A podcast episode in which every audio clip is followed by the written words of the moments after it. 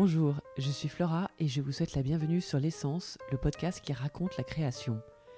J'ai le bonheur de vous présenter un nouvel épisode d'extrait, de condensé de création.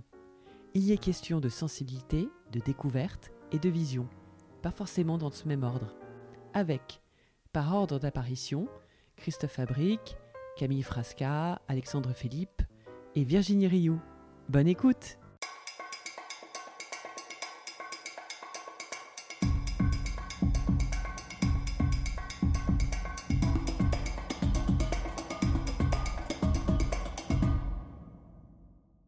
Mais voilà, en 98-99, j'ai découvert que euh, on pouvait écouter des radios à l'autre bout du monde qui correspondaient plus à mes goûts. Donc en fait, je me suis très vite, grâce à Internet, j'ai découvert beaucoup plus de choses et j'ai découvert, j'ai découvert des choses normalement inaccessibles qu'il était euh, comme ça. Ça, correspondait euh, vraiment au blog, c'est-à-dire que c'était vraiment très euh, spontané. C'était voilà, j'ai envie d'écrire sur un euh, sur un artiste qui n'est pas connu assez connu à mon goût. J'ai envie d'écrire sur un nouveau single que je viens d'entendre qui est incroyable. J'ai découvert une nouvelle radio du bout du monde. Bah, je le mets sur le blog et on le balance. Et j'ai envie de j'ai envie de parler de cette chanson qui a marqué mon entrée à la fac. J'ai envie de de parler de cette reprise incroyable. Bah, allons-y. Et c'était vraiment l'idée. C'était vraiment genre un petit peu, c'est un esprit fanzine, c'est-à-dire que je ne suis pas obligé de demander à, un red chef, je ne suis pas obligé d'attendre la publication, je ne suis pas obligé de faire quoi que ce soit. J'ai un espace de liberté sur lequel je partage ma passion pour la musique. Et donc c'était vraiment ça, c'était vraiment s'exprimer sur son amour pour la musique. Et en fait, je suis allé à un concert d'Arcade Fire. À la fin du concert d'Arcade, le tout premier en France, à la fin du concert, le groupe est descendu, a traversé la fosse, est sorti dans la rue. Et les gens de la Sécu n'ont laissé sortir qu'une quinzaine de personnes. Tout le reste de la salle est resté à l'intérieur. Dont toi? Dont moi, oh. bloqué. Et euh, on a attendu 10 minutes, un quart d'heure, puis on a entendu de la musique, le groupe est revenu, et là un pote qui était avec eux m'a dit, mais c'est complètement fou. Euh, on a fait le tour du pâté de maison en jouant de la musique. Et la première chose que je me suis dit, après m'être dit, merde, j'aurais aimé y être, c'était, mais personne filmait ça. C'était en acoustique Comment ils ont fait techniquement Oui, ils ont pris, ils ont pris un tambour, ils ont pris une guitare, ils ont tapé dans les mains, ils ont chanté quoi. Et, euh, et, et, je me suis dit, mais en fait, c'est ça qu'il faut faire, plutôt qu'essayer de filmer des groupes avec des petits appareils tout pourris de l'époque. Depuis euh, la fosse du concert, bah, on, va, on va les emmener euh, n'importe où dans la rue et les filmer dans un environnement urbain, etc. Et j'ai eu l'idée en 2005, et j'ai mis un an à trouver des artistes et des labels qui me laissent faire, parce qu'à l'époque, l'idée faisait un peu peur à tout le monde, parce que personne ne comprenait vraiment ce qu'on voulait faire. Et euh, j'ai trouvé un copain qui s'appelait Vincent Moon, qui était réalisateur euh, et photographe, et ensemble on l'a fait. Pour, qui en, enfin, pour En 2006, le premier groupe, c'était Spintoban, un petit groupe euh, d'Américains qui était de passage à Paris pour, pour faire la promo de leur disque, et on les a mis dans un rad de la porte de Clignancourt, et on a filmé, et on l'a mis en ligne trois jours après sur la blogothèque qui était déjà assez connue. Ça a super bien marché, et ça ne s'est jamais arrêté. Et donc, l'un dans l'autre, c'est resté, euh, c'est resté quelque part dans la tête de l'équipe de Timberlake ou, de, ou la sienne, je sais même pas. Et à un moment, au moment de réfléchir au nouvel album, il y avait un moment où ils avaient besoin de. je pense qu'ils avaient besoin de, de, trouver un clip qui, qui fasse euh, vrai. Oui, j'allais dire authentique. Ouais. Voilà, qu'il fasse authentique. C'est marrant, c'est marrant, ça, des trucs. Et, euh, et donc, on, collait au truc. Voilà. Et donc, mais euh, donc, qui a scouté le lieu? Parce que c'est juste complètement dingue, ce lieu où vous avez filmé. Le... Oh, je l'ai trouvé sur Internet. Hein. Ah, c'est toi qui l'as trouvé? D'accord. Et c'était loin de Los Angeles parce que j'ai Ah non, c'est dans Los Angeles. Ah, c'est à Los Angeles. Mais enfin, au début, en fait, j'ai reçu ce mail et j'ai eu un coup de fil de 5 minutes 10 jours après et qui me disait oh bah faites ce que vous voulez là, euh, vous trouvez un lieu et on joue dedans quoi. L'histoire du plan séquence à nouveau, donc ça qui était un peu ta signature quand même. C'était hein. sûr, c'était obligé. le plan séquence, euh, le plan séquence, le son live, parce que tout est vraiment enregistré sur le moment. Mais alors oui, techniquement, c'est pas trop compliqué. C'est l'enfer, l'enfer. Franchement, c'est encore 4 heures de plus si tu veux que je t'explique comment c'était fait. techniquement, c'était. Non, mais tu peux pas, ouais, tu peux pas euh, un petit peu, euh, ouais, les grandes lignes, quoi. Parce que moi, ce qui m'intéresse, par exemple, vous avez une dolly, vous avez un dolly quand euh, on suit le truc, après on rentre de l'ascenseur. Tout, est fait au Steadicam. Tout est fait oui, au, Steadicam. demandé au Steadicam, donc c'est-à-dire que c'est une, caméra qui est qui est qui est, portée avec un, C'est une caméra portée avec une espèce de bras robot qui aide à stabiliser tous les mouvements, en fait, qui est porté par une seule personne. Et donc, qui est le réalisateur pour le coup ou pas? Non, forcément qui est, qui est le Steadicammer, qui est vraiment c'est quelqu'un dont c'est le métier. Et euh, non, mais le réalisateur, on a pris un chef opérateur. Donc, chef opérateur, c'est celui qui va décider de l'image, de euh, où le voilà, le réal va lui dire, j'aimerais que ce soit dans un clair obscur un peu orangé. Le chef, le. Ouais, vous êtes très fort là- là-dessus dire- d'ailleurs. Je dire- trouve que C'est un peu votre signature, les Ah bah, on, est, on euh. est tombé dans le. En fait, on est tombé au bon moment pour le faire. En fait, c'est juste que c'est là une question d'heure pour ce Timberlake. Ah, donc vous avez C'est fait vraiment- exprès. Donc c'était quoi? C'était plutôt en fin de journée en... En fait, on a fait, on a fait, Ouais, parce que comme c'est une espèce de mezzanine avec des Ouais. verrières, euh, c'est- ça. On a fait six prises. euh, donc c'est la quatre- chanson Say Something, hein, je, Say je Something, précise. ouais. ouais, voilà. On a fait six prises, on en a fait quatre de jour, la quatre, non, cinq de jour. Et la cinquième était parfaite. Et on était prêt à ranger. Et le Réal a dit euh, On en fait une dernière. au- au on attend une demi-heure, on se fait une pause, on, attend une- on en fait une dernière parce que vu qu'on en a une de bonne, de toute façon, on s'en fiche. C'est juste pour le fun. On attend une demi-heure parce que dans une demi-heure, le soleil va se coucher, va y avoir le, le- le- la lumière entre chien et loup. Et là, ce sera. hum, Et euh, là, ce sera parfait. Et en fait, on l'a faite, elle était encore mieux que la précédente, c'est celle qu'on a utilisée. Je pense aussi que les galeries, euh, il ne faut pas les voir que comme des lieux marchands, même si c'est leur euh, principale activité, puisque sans ça, elles ne peuvent pas Mhm. vivre. Il faut les voir aussi comme un peu des petits laboratoires d'exposition.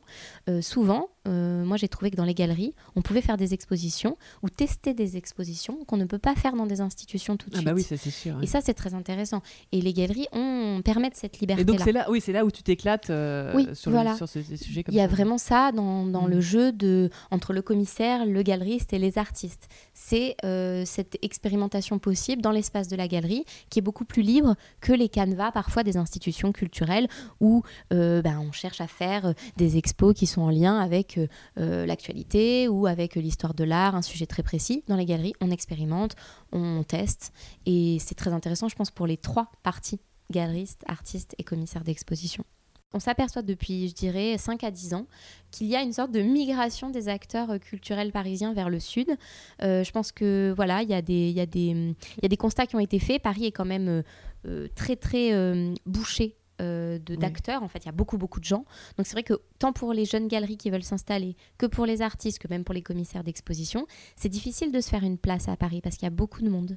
Euh, en tant que et je dis ça en tant qu'homme ou en tant que femme, peut-être en tant que femme encore plus, mais Ah oui, c'est compliqué de, de se faire une place à Paris parce qu'il y a énormément de monde. Et c'est vrai que peut-être euh, aller dans des villes de région euh, où il y a un tissu déjà euh, existant culturel, mais où il y a peut-être moins de monde, entre guillemets, on arrive plus à créer des projets et à intéresser plus de monde.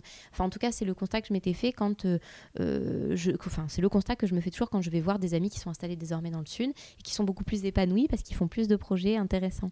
Et donc, euh, ça pose la question de, à un moment, il faut essayer peut-être de réinventer les choses et de se déplacer pour réinventer, c'est aussi intéressant. Et puis ah oui, il y a la fondation Carmignac aussi, et puis il y a aussi euh, Carmignac à Porquerolles, ouais, bon, le Mucem, il y a 10 ans, a commencé à s'installer, et puis après, Oui. il y a eu Marseille-Provence, euh, capitale de la culture en 2013, qui a fait que c'est vrai que la région de Marseille a explosé d'un point de vue art contemporain, culturel. Nice et son réseau entre Monaco et Cannes, on va dire, euh, se développe énormément aussi depuis ces dix dernières années. Euh, Il y a un réseau d'art qui s'appelle Botox, euh, qui est un réseau d'art contemporain qui répertorie un peu les lieux comme ça intéressants sur J'adore toute le la nom. Côte d'Azur. ouais. Très drôle le nom, Botox sur toute la côte d'Azur. Et c'est vrai que euh, ce réseau euh, voilà, permet d'identifier un peu les lieux. On peut, le trou- on peut le trouver, on tape Botox sur internet, Botox, réseau d'art. Beto- euh, Botox réseau, oui. Botox réseau et vous trouvez directement sur. euh, Et là, c'est vrai que ça répertorie à la fois des lieux privés et des lieux publics. C'est ce qui est intéressant aussi, c'est que euh, je trouve qu'à Paris, on est quand même beaucoup dans une dissociation entre institutions publiques et institutions privées. Et j'en parle parce que je travaille dans les deux. Je Mais travaille oui, pour un musée oui, national voilà, et je oui. travaille pour des galeries et pour des, voilà, des acteurs privés. Et c'est vrai qu'on est très dans deux mondes. Et quand on est un peu à cheval là-dedans, et je parle en enfin, personnellement, sûr. je le suis, on me demande souvent, mais je comprends pas bien, euh, tu travailles pour le musée Picasso, mais tu es aussi euh, curatrice, commissaire d'exposition, ou, ou tu écris dans des revues, mais comment tu fais pour faire les deux? Bah, Je fais les deux. Il n'y a pas d'interdiction. Il y a pas. Heureusement, pas parce oui. oui, heureusement. Oui. C'est pas parce qu'on travaille pour un acteur public qu'on peut pas travailler pour des acteurs privés. Euh, c'est tellement à la mode les partenariats publics-privés. Pourquoi on peut pas le faire aussi dans le monde de l'art et dans le monde de la culture? Et en fait, Oui. c'est vrai que euh, j'ai l'impression qu'en en région, il y a cette euh, plus grande euh, voilà, facilité à comprendre qu'il y a des réseaux privés, des réseaux publics et qu'on peut mixer les deux. Lors de l'art, on est forcément en lien avec les un propos politique, la chose publique, le bien commun, interroger le monde dans lequel on vit. C'est ce qu'on fait tout le temps quand on écrit des textes sur l'art. Et les artistes, c'est ce qu'ils font avec leur art. C'est interroger notre rapport à la vie, notre rapport au réel, notre rapport à la politique, notre rapport au monde, notre rapport à l'amour, enfin notre rapport à tout, quoi. Tout ce qui nous entoure. Donc c'est vrai que on peut pas ignorer qu'on parle de sujets qui touchent tout le monde et qui sont euh, le bien commun.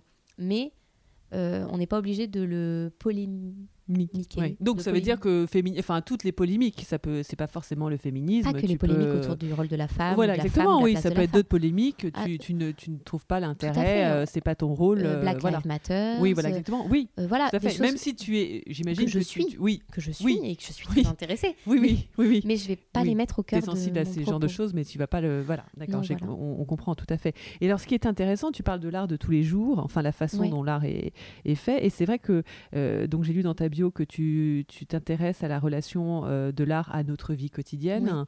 Euh, ce, qui est, ce qui est intéressant par rapport au musée Picasso, parce que je me suis rendu compte euh, que en fait, le musée Picasso était avant en fait présenté que des œuvres de Picasso mhm.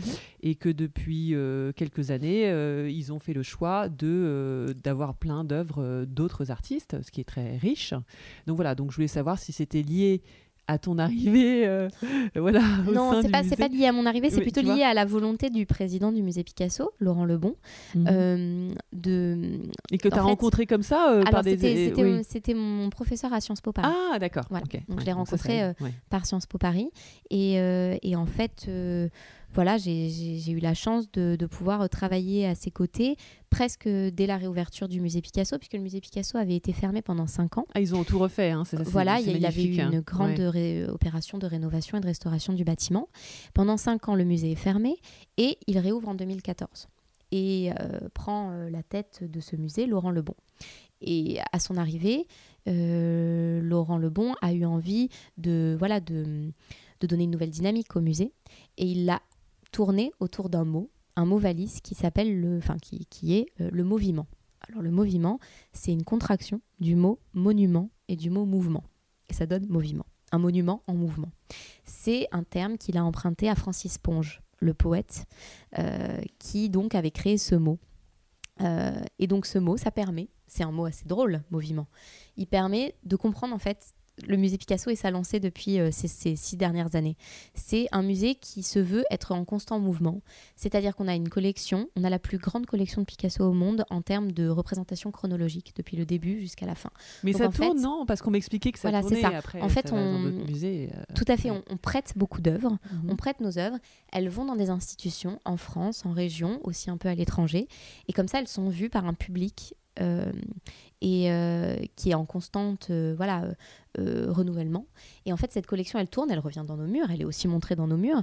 Mais c'est vrai que pendant que les œuvres voyagent, on fait venir d'autres œuvres, d'autres collections. Donc c'est ça qui est intéressant, c'est que c'est constamment en mouvement et ça permet au public de ne voilà de revenir régulièrement au musée et de voir des nouveaux accrochages, des nouvelles expositions. La place de l'art contemporain au musée, elle n'est pas de mon fait, mais par contre c'est vrai que je travaille euh, aussi euh, pour l'art contemporain au musée. En fait, il y a des projets qui nous sont soumis. Euh, c'est difficile pour un musée qui est un musée national de répondre toujours favorablement parce que notre mission principale, c'est quand même de préserver nos collections de Picasso, qui sont des collections nationales, de les montrer au public. Donc c'est notre objet principal. Après, quand on le peut, c'est vrai que c'est intéressant de faire vivre le musée et son bâtiment avec des artistes contemporains. Donc il y a des invitations qui sont faites. Il y a eu par exemple Claude Ruto qui a été présenté il y a deux ans euh, dans, les, dans le sous-sol du musée avec des installations in situ. Et c'est vrai que voilà, cette, euh, cette, euh, ce travail-là était intéressant parce qu'il permettait d'interroger aussi le bâtiment. En fait, c'est l'hôtel Salé, c'est un hôtel particulier du Marais, un des plus beaux hôtels particuliers. Et du coup, c'est vrai que travailler sur son architecture aussi, c'est très intéressant. Et les artistes contemporains sont parfois intéressés à travailler sur un lieu en particulier et comment investir ce lieu. Donc euh, voilà, ça c'était l'exemple de Claude Ruto. Il y en a eu d'autres. dernièrement, nous avons travaillé euh, euh, avec la galerie Franck Elbaz et un, de leurs artistes, Tobias Pils, qui a exposé une œuvre dans les escaliers, dans les grands escaliers du musée.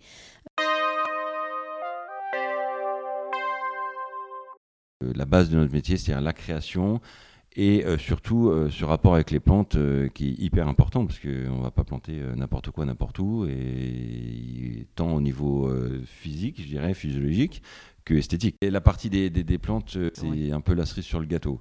C'est-à-dire qu'un jardin, ce n'est pas que des plantes, c'est des sols, c'est de la lumière éventuellement, c'est des fontaines, c'est des statues, c'est des, kiosques, pourquoi pas, c'est beaucoup de choses. Donc euh, on est amené, euh, et c'est ce que j'aime dans ce métier, on est amené à, travailler avec des artisans qui sont souvent des artistes, euh, comme Thomas un jour j'ai fait une fontaine avec lui, une fontaine de coquillages. Thomas Boug travaille beaucoup les coquillages, comme au 18e. Et donc ça nous permet de rencontrer des gens qui ont un savoir-faire et extraordinaire. Donc ce qui est sympa aussi dans ce métier, c'est le côté humain. C'est-à-dire qu'on on va, on va, on va rentrer dans l'intimité de, clients, parce que le jardin, c'est beaucoup l'intimité. Euh, et on va rencontrer des, artisans qui, sont, euh, voilà, qui ont une vie, qui ont, un, talent, qui ont, une histoire. Et ça, c'est très amusant. En, en termes de, de, peinture, il y a Sonia Delaunay que j'adore. C'est pour, les, euh, pour les couleurs, justement Pour les couleurs et en fait, cette espèce d'énergie qu'il y a dans, dans, ces tableaux. Quand j'étais à l'école, en fait, euh, en mode, je, tous mes projets tournaient plus ou moins autour de ça. C'est vrai que j'y pense maintenant parce que c'est pas, En fait, j'avais découvert une exposition euh, comme ça. Elle a, elle a aussi fait euh, du textile d'ailleurs, euh, parce que j'avais vu donc une exposition sur elle et elle, a, en fait, elle a exporté ses dessins sur, sur beaucoup de choses. L'énergie qu'il y a dans, dans ses peintures et la circulation. Il y a une espèce de circulation dans, dans ce qu'elle fait. De circulation des énergies? Bah de, de, circulation de l'image, en fait. D'accord.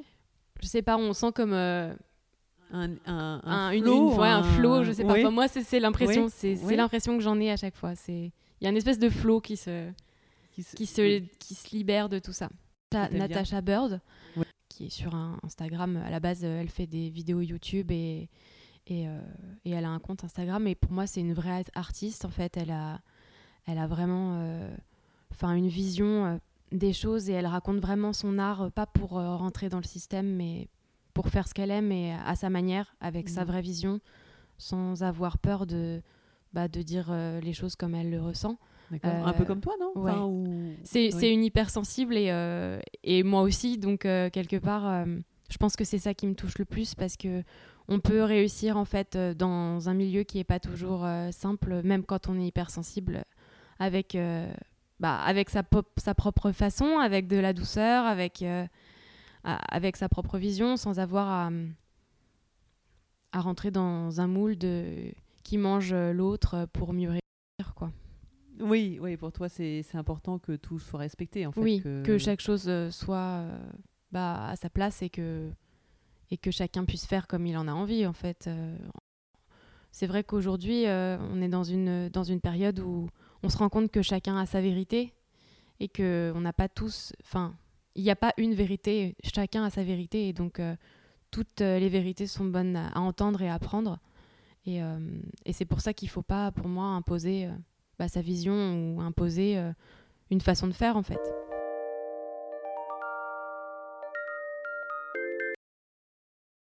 Et voilà, c'est terminé.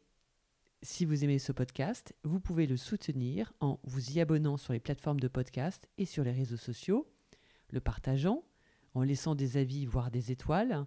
C'est important pour le rendre visible auprès des futurs auditeurs, notamment la génération qui a grandi avec la radio, mais qui ne connaît pas ce qu'on appelle les podcasts natifs, dont l'essence fait partie, c'est-à-dire ceux qui ne sont pas produits par la radio. Car vous avez le pouvoir d'évangéliser ce format, fabuleux format de proximité. N'hésitez pas à m'écrire aussi à l'adresse email présente dans le descriptif. Enfin, je vous donne rendez-vous la semaine prochaine pour capturer de nouvelles essences.